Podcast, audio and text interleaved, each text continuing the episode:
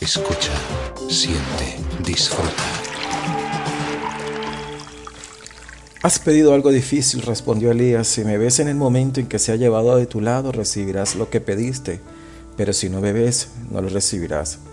Segunda de Reyes capítulo 2, versículo 10.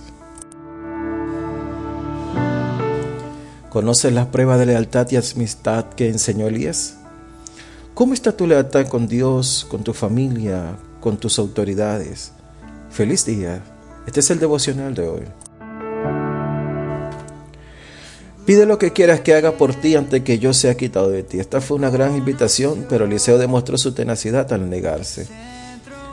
Fue con el objetivo de probar al espíritu de su amigo que el profeta lo instaba una y otra vez a dejarlo. Te ruego que una doble porción de tu espíritu sea sobre mí. Cuando se le invitó a hacer una petición, Eliseo pidió algo grande, una doble porción del espíritu. Eliseo vio cuán grandemente Dios trabajaba a través de Elías y quería algo así.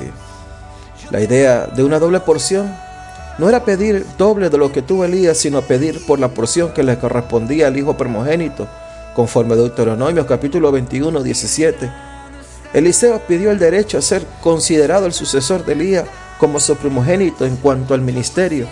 Sin embargo, Eliseo ya había sido designado como el sucesor en 1 de Reyes 19, 19.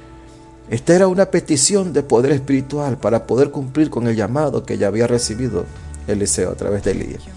La relación entre, entre Eliseos y Elías y la bendición evidente de Dios en sus ministerios muestra que por lo menos algunas veces Dios tiene la intención de honrar a quien les honra, honrando a quien merece honra. Si me vieres cuando fuere quitado de ti, te será hecho así. Elías prueba la lealtad de Eliseo al ver si insistía persistentemente en quedarse con él durante estas últimas horas. Si la lealtad de Eliseo permaneciera durante la prueba, su petición de ser el sucesor del primer profeta sería cumplido. Aún creemos que se puede ser leal a Dios sin ser leal a los nuestros y a las autoridades que Dios nos puso que nos cuidaran. Desde Radio en Pastor Anderson Tiago.